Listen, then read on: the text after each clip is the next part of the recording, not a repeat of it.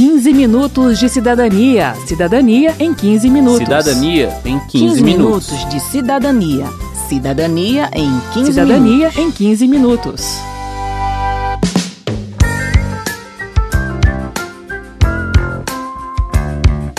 Olá a todos, olá Márcio. Este é o terceiro e último programa da série especial sobre serviços de telecomunicações que envolvem internet, telefonia e TV por assinatura.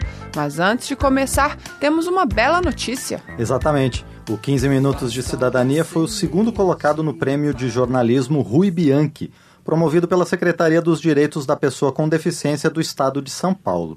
A edição premiada falava sobre os equipamentos necessários para tornar as cidades acessíveis a todas as pessoas e foi ao ar em 20 de junho de 2017. Ficamos muito honrados com a premiação. E muito felizes. Obrigado então à organização do prêmio. Eu sou Verônica Lima. E eu sou Márcio Aquilissardi. Se cada ser é só um, cada um com sua crença, é raro, nada é comum, diversidade é a sentença. Bem, vamos em frente. Nesta edição, a nossa tarefa é falar sobre televisão. Nós temos no Brasil a TV aberta, que se enquadra como serviço de radiodifusão, junto com o rádio AM e FM, e a TV paga, ou TV por assinatura, que é um dos serviços de telecomunicações, junto com telefonia e internet. Sobre a televisão aberta, o que a gente precisa saber, segundo a Helena Martins, do Intervozes, Coletivo Brasil de Comunicação Social, é que se trata de um serviço público, tal como ônibus, água, luz ou estrada, e que por isso deve seguir regras previstas na legislação. Todos os canais TV aberta, né? Globo, Record, Bandeirante, TV Cultura, para que eles possam funcionar, eles têm que receber uma concessão, que é um ato né, do Estado. O Estado permite que determinada empresa utilize um espaço do ar mesmo para que os sinais sejam carregados e para que ela possa prestar um serviço. Na Constituição, fala-se que a radiodifusão tem algumas finalidades, educativa, cultural. Tanto é que as empresas não podem promover violência, violar direitos humanos, elas têm que respeitar, por exemplo, o percentual mínimo de informação jornalística, elas têm que ter um espaço para horário eleitoral gratuito. Há várias regras que fazem, portanto, com que esse serviço ele tenha, sobretudo, um fundo público e coletivo. Por isso, ainda que essa programação chegue à sua casa gratuitamente, você tem direitos em relação a ela. A Constituição tem um capítulo só sobre comunicação social e determina que a produção e a programação das emissoras de rádio e de TV deem preferência a finalidades educativas, artísticas, culturais e informativas, promovam a cultura nacional e regional e estimulem a produção independente e regional entre outros pontos. E nós, ouvintes e telespectadores, diz a Helena Martins, precisamos conhecer essas normas para cobrar o cumprimento delas. É importante estarmos conscientes né, desse papel, entendendo que a comunicação nem é uma mercadoria e nem é um patrimônio das empresas que aí estão, né? Tanto é que as próprias concessões, elas passam por rituais de renovação, que são, que devem ser, né, antecedidos por debates públicos, né? Há um prazo para você renovar a concessão de rádio, há um prazo para renovar ou não a concessão de TV, porque não é uma propriedade das empresas, né? É uma utilização temporária de um patrimônio público.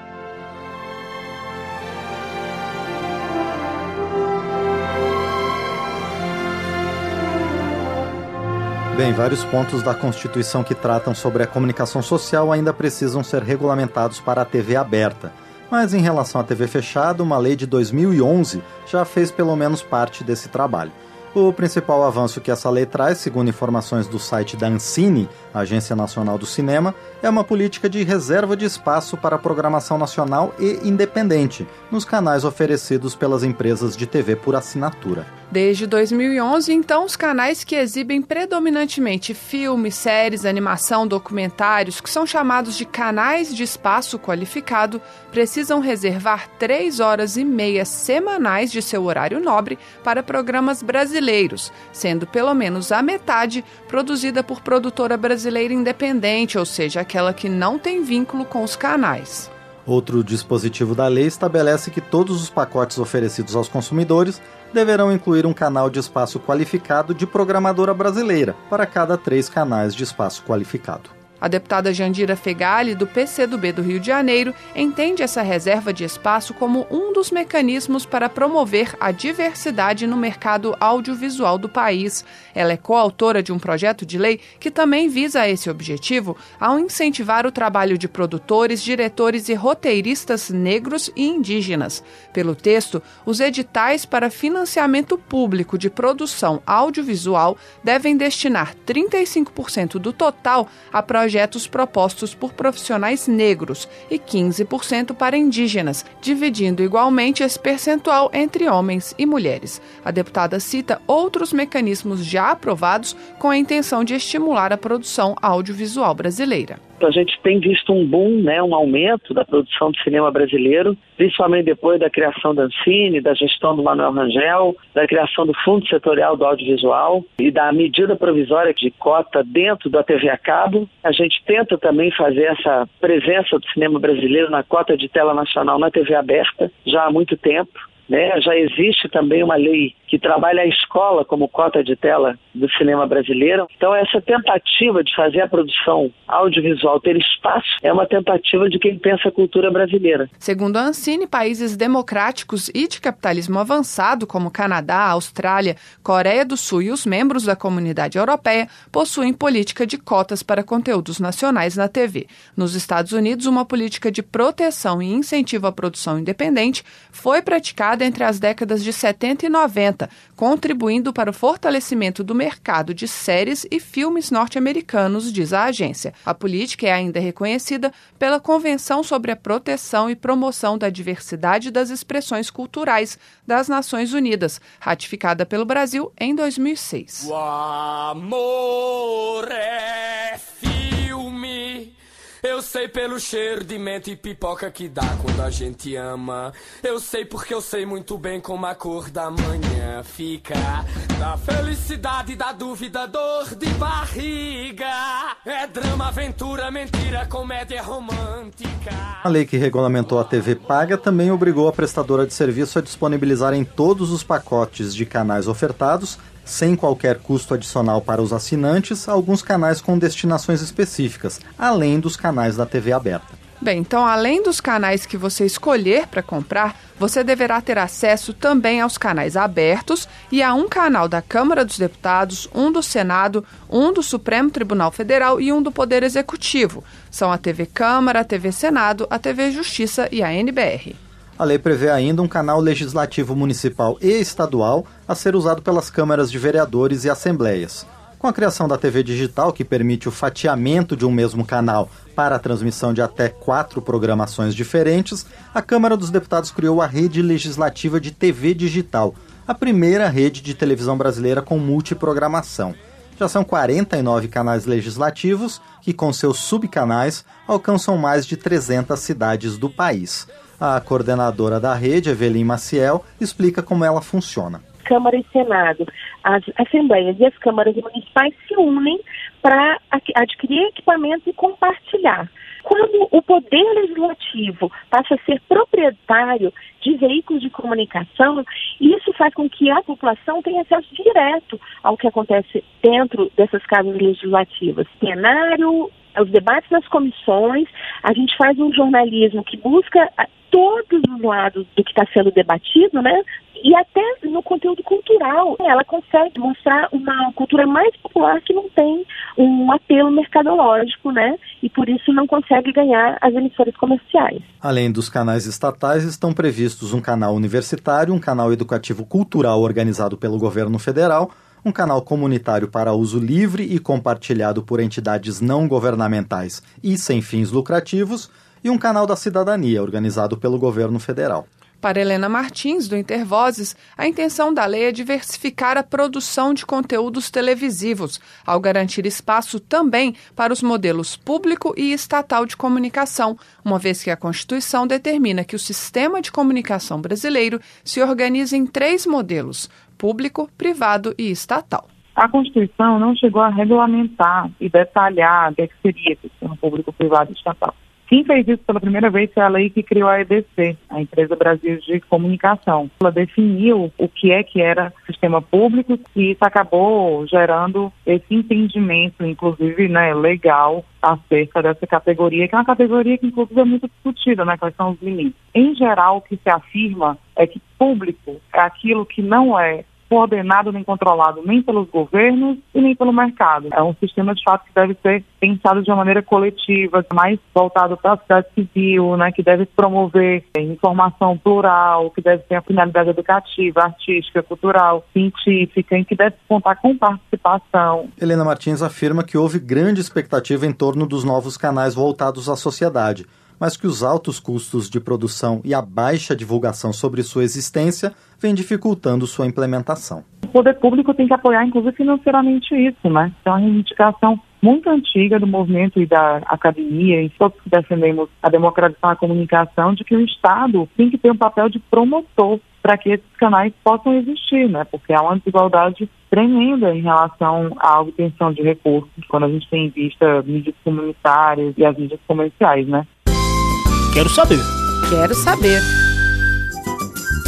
Vamos ouvir as explicações da Fabiana Ferreira, do Procon DF, sobre direitos do consumidor de serviços de telecomunicações. Ela respondeu às perguntas de quem parou para conversar com a gente na rodoviária de Brasília.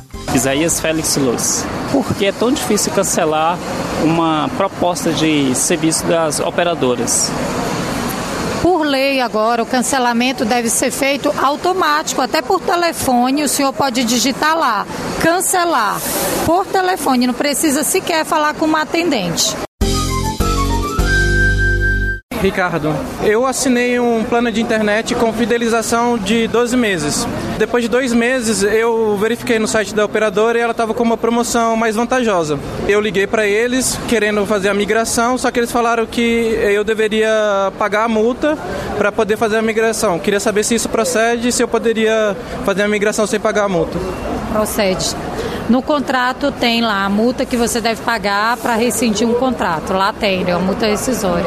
Se ele não tivesse a fidelização, aí ele não teria que pagar a multa de rescisória. Agora a multa rescisória ela é proporcional ao tempo que falta, né? Depende do contrato. Tem operadoras que colocam lá já um valor fixo e tem algumas que colocam um valor proporcional. Então é bom ler para ver o que que você está assinando. Sigo o anúncio e vejo em forma de sorvete, sabonete. Em forma de sorvete, acordo e durmo na televisão. Agora nós vamos falar de propaganda na televisão. Você sabia que a veiculação de comerciais não pode ocupar mais do que 25% da programação de rádios e TVs? Esse limite é previsto em lei e vale tanto para TVs abertas quanto fechadas. Para a TV paga, uma norma da Ancine determina ainda que no horário nobre o tempo máximo destinado a obras publicitárias seja de 1 hora e 45 minutos em canais de conteúdo infanto-juvenil e de 1 hora e meia nos demais canais de programação. Para os canais direcionados a crianças e adolescentes, o horário nobre vai das 11 às 14 horas e das 17 às 21 para o restante dos canais, das 18 à meia-noite. A restrição ao tempo de publicidade não vale para aqueles canais obrigatórios que nós apresentamos no início do programa: Canal da Cidadania, Canal Universitário, canais legislativos e outros.